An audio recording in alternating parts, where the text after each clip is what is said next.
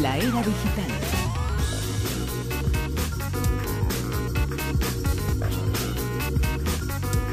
El tiempo en el que vivimos, en la era digital, está llena de amenazas, de robots, de puertas eh, traseras en Internet y de muchísimas otras cosas, eh, pero también algunas hay cosas eh, buenas. Las buenas y las malas las contamos aquí en la era digital con Javier Sevillano. Muy buena, Javier. Buenas noches. Bruno y buenas noches Silvia, que estaba muy lejos. Sí, vienes, vamos, vienes así, ese color tierra, dices, digo, nada, viene subterráneo este hombre, no se le oye. estabas lejos, ¿no? Yo creo que está lejos de las sensibilidades humanas esta era la era digital, ¿no? Pues eh, no, no la sesión, me, refiero al tiempo en el que vivimos, ¿eh? Esta era digital está fuera del contexto humano, sí, cada vez más, sí, desde luego. Tenemos hasta inteligencia artificial. Sí, decía Manuel Vicente en una crónica, en, en uno de sus escritos, en una de sus columnas, que seguramente el nuevo test de Alan Turing sería ponernos eh, delante, pero sin verlo, con una eh, capa en medio de un robot y de una persona. Y si tardamos en más de cinco minutos en eh, saber si estamos hablando con el robot o con la persona, hemos perdido. Bueno, pues perderíamos casi siempre, ¿eh? Pues sí, que desde que hemos entrado en la era de la inteligencia artificial, llevamos absolutamente todas las de perder, porque ya las máquinas sí son muy más inteligentes que nosotros, cada vez más.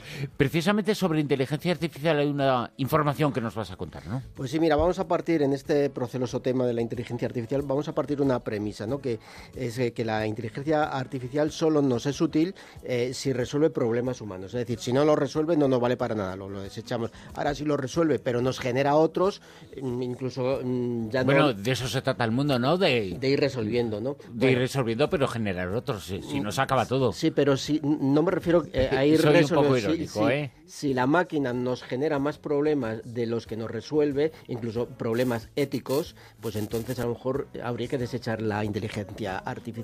Y entonces en, en, esas estamos, ¿no? Cómo mm, tener a la inteligencia artificial bajo nuestro control y bajo nuestro dominio. Es decir, nosotros somos los responsables de enseñar a esa inteligencia artificial a hacernos la vida más fácil y más cómoda. Esto ya empezó hace bastante tiempo, hacia los años, el año 1990, en la década de los 90, cuando las primeras máquinas eh, que, eh, ideadas por, por, IBM, por ejemplo, eh, empezaron a ganar a los seres humanos a los juegos como las damas, como el ajedrez, como el Go y todos estos jueguecitos. ¿no?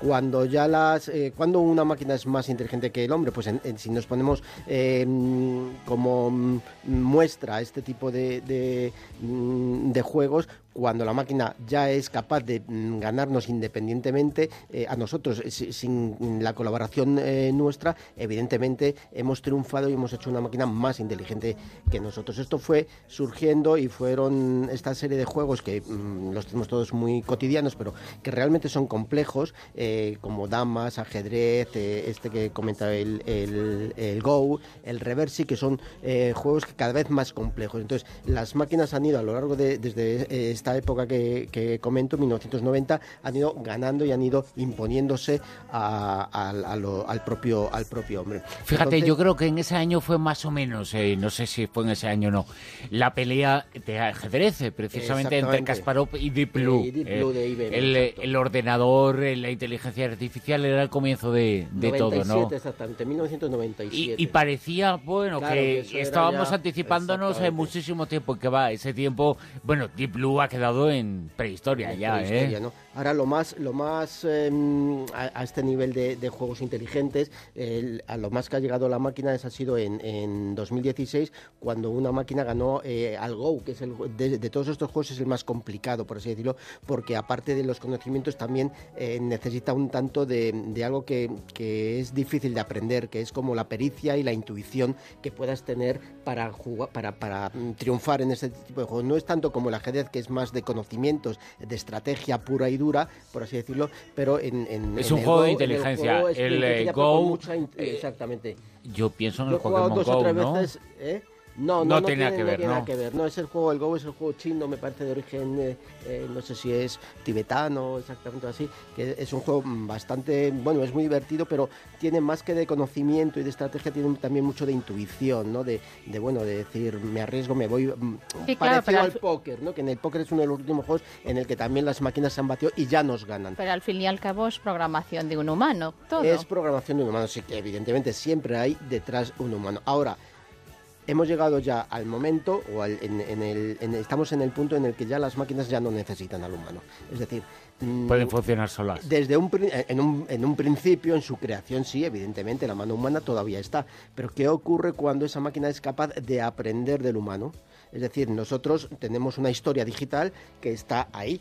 Entonces las máquinas son capaces de aprender lo que los, los expertos en, este tipo de inteligencia llaman el, fenómeno de, lo que hace el cuento de, Hansel y Gretel, que es eh, el seguir las- el rastro y las miguitas de pan. Es decir, tú en tu vida digital vas dejando un, eh, un rastro, vas dejando tu historial y de ese historial, de ese rastro... Y encima no se puede barrer. Exactamente, eh, las máquinas van aprendiendo. Mm, ¿Esto para qué es factible? O sea, ¿para qué se está aplicando o se quiere aplicar ahora? Bueno, pues en todos los terrenos. Si nos centramos en el terreno de cultura, ocio y, y, bueno, por ahí, pues por ejemplo, mm, si recordáis cuando mm, los que no somos nativos digitales, como se llaman, empezamos en, en Internet, cuando queríamos encontrar algo, nos pasábamos horas y horas navegando, eh, que se llama- mm, simplemente perdiendo el tiempo hasta que mm, o lo encontrábamos o ya nos aburríamos y al final acabábamos donde no queríamos. O Ahora no encuentras demasiado. Claro, entonces, lo que hace eh, eh, todo este tiempo que perdías navegando, intentando encontrar en una gran cantidad de datos que había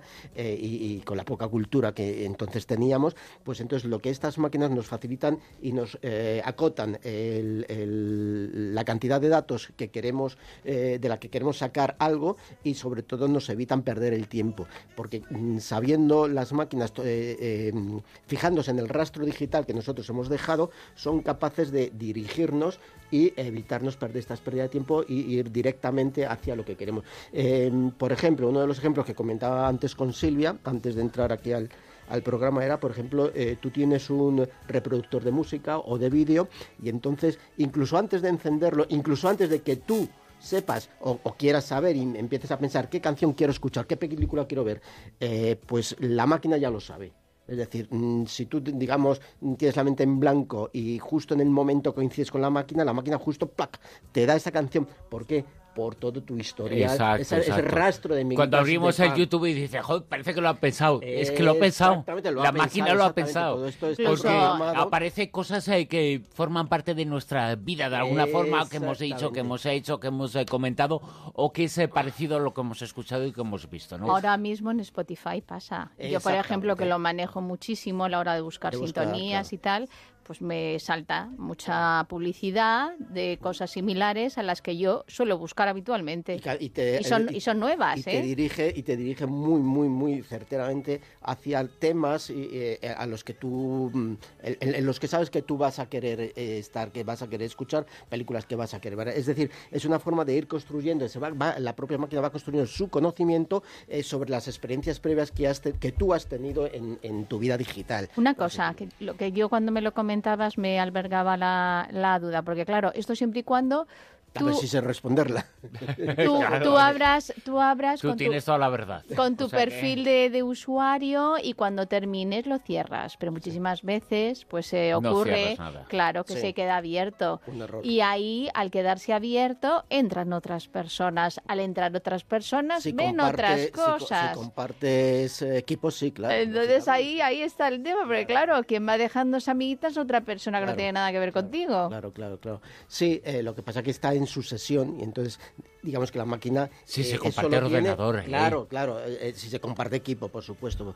¿Qué ocurre cuando tú te dejas estas cosas abiertas? Pues que sí, evidentemente es una puerta abierta a tu privacidad, a tu intimidad, ya no solo para las máquinas estas inteligentes de arti- inteligencia artificial de, de- de- que, de- que- que rigen hoy eh, nuestras vidas, sino para cualquiera que entre allí, eh, conocerte más en profundidad. Y bueno, mm, puede ser beneficioso y puede ser muy perjudicial si tienes el despiste, que muchos tenemos, de dejar sesionar conexiones abiertas, sobre todo en, en, equipos que, comparten. Bueno, eso sí, eso sí quiere espiar lo tuyo, pero si a lo mejor no es que quiera espiar, sino que se pone a buscar, cualquier otra cosa, pues soy yo la que me entero y digo, uy, mira, Mira lo que está mirando. con, con, mínimos conocimientos pueden entrar a una sesión tuya que te hayas dejado abierta, o sea, sin necesidad de, que, de, de, hackearte de tus claves y tal. No pueden entrar en una sesión que tú hayas dejado abierta en otro ordenador y, bueno, evidentemente entrar en tu, en tu vida digital, por supuesto. El problema no es que alguien entre en tu correo electrónico, en tu sesión, no, no. El problema está en que el servidor entra, la empresa entra,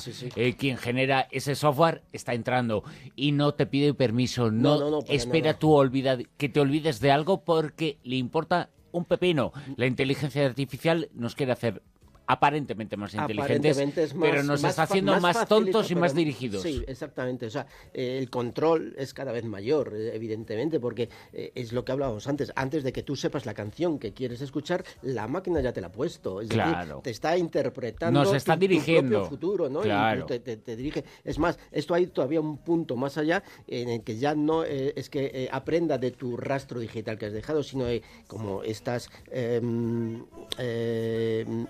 artificiales manejan una grandísima cantidad de datos tuyas y de otras personas afines a tus gustos, lo que hace es que interpreta lo que tú puedas querer hacer teniendo en cuenta tu rastro digital y el rastro de otras personas afines a ti. Y entonces, claro, el, cúmulo y el porcentaje de poder em, eh, interpretar lo que tú quieres hacer eh, cada vez se va afinando más y más y más.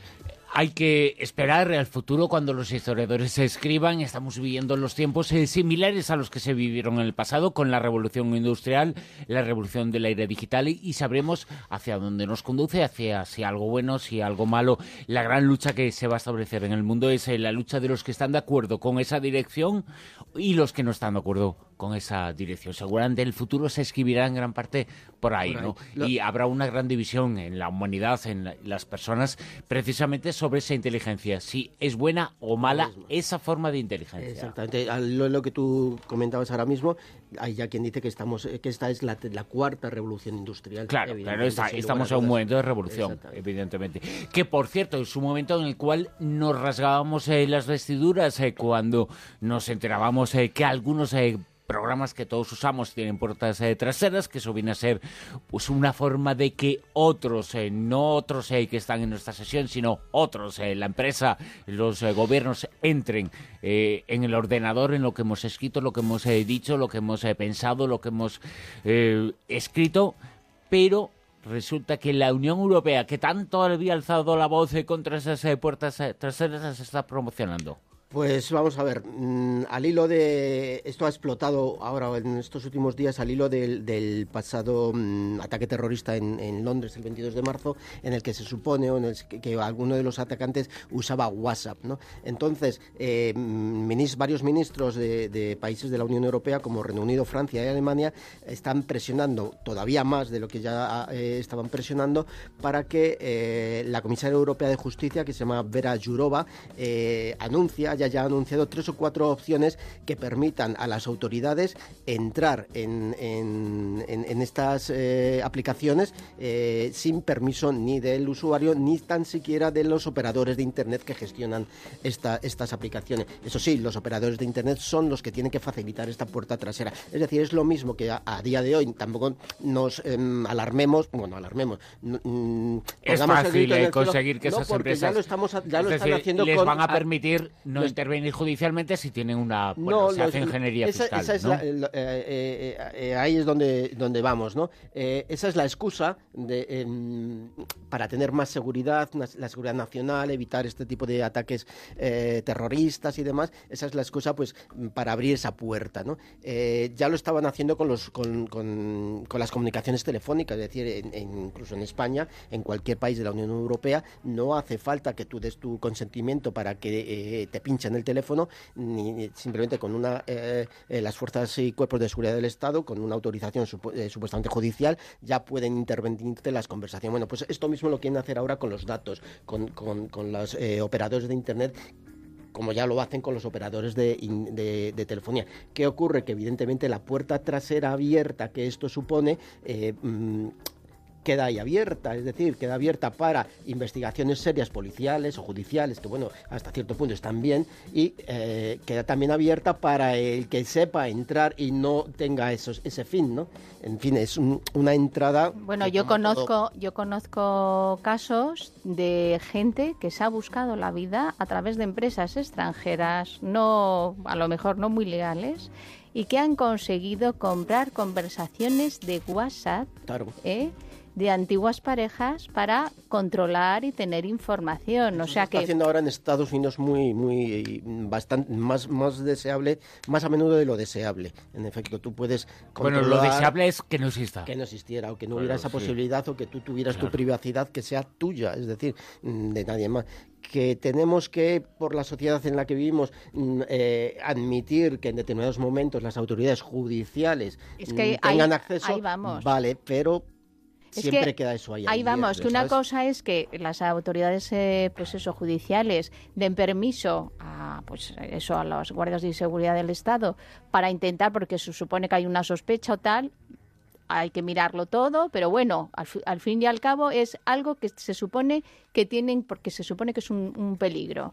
Pero claro, esto que te estoy comentando yo son casos particulares, y tienen acceso e incluso a mensajes borrados. es que es alucinante. Sí, porque todo queda en, los servidores de la... Aunque tú te lo borres de tu, de tu terminal, todo queda en los servidores. Vamos a echar a los malos conductores. Esta noticia, esta información algunos no nos afecta. Algunos no, pero a mí me encanta. y a lo mejor a Silvia también. a ver, a ver, ¿qué vamos a ver. Siempre los que somos conductores, tú Bruno tienes la suerte mm, de que no eres conductor, que siempre nos hemos topado en una carretera de dos o tres carriles, vamos con la intención de adelantar legalmente siempre, y nos encontramos eh, a ese pisahuevos, que va por el carril izquierdo. Va a su, a su ritmo. exactamente, con los carriles eh, derechos eh, completamente vacíos y entonces tú te, tienes que pegar a él y esperar pues que esta Eso o adelantar por la derecha. O adelantar por la derecha. Bueno, pues eh, ya hay mm, diferentes empresas en Estados Unidos que han puesto, se han puesto a, darle vueltas al tema y concretamente Lexus está, el, coche de la marca de, Lexus, está ideando un sistema que ellos han llamado Lane Veil, Lane Veil que es el, como el un asistente de, adelantamiento. ¿no? Entonces lo que hace es que, claro, tienen que tenerlo los dos coches. De hecho, digamos que la DGT americana ya está pidiendo a, todas las, eh, a, todos los fabricantes que lo implementen esta serie de medidas para que tú vas delante, eh, perdón, detrás y entonces automáticamente digamos que echas al coche eh, al coche precedente que va a baja velocidad al carril derecho siempre y cuando esté el carril eh, eh libre. Es decir, mueves el coche, incluso le pones el, el, intermitente sin que el conductor pisa huevos, que hemos llamado, se entere, ¿no? A mí me parece genial, me parece ya. Y, y, que aprendamos, sobre todo lo que no tenía es que dar lugar a esto, ¿no? Que los conductores pisa huevos fueran por la derecha. Hasta aquí la Rosa de los Vientos eh, por esta noche. Os recordamos alguna cosita más. Eh, por ejemplo, apuntadse bien en vuestra agenda. Esta cita nos la cuenta Silvia ahora. Sí, el viernes 21 de abril en Crevillente a las 8 y cuarto. Allí haremos una tertulia hablando de los enigmas de Cervantes. Emitiremos un pasaje de Juan Antonio Cebrián recordando a Cervantes y haremos tertulia con María, con Laura Lara, con Santiago López Navia con César Augusto Asencio, con Jesús Callejo y yo misma estaremos allí. Así que os esperamos a todos en el centro Llové. Y nosotros volvemos el próximo sábado por la noche a la una y media de la madrugada, a las doce y media en la Comunidad Canaria. En Onda Cero, La Rosa de los Vientos.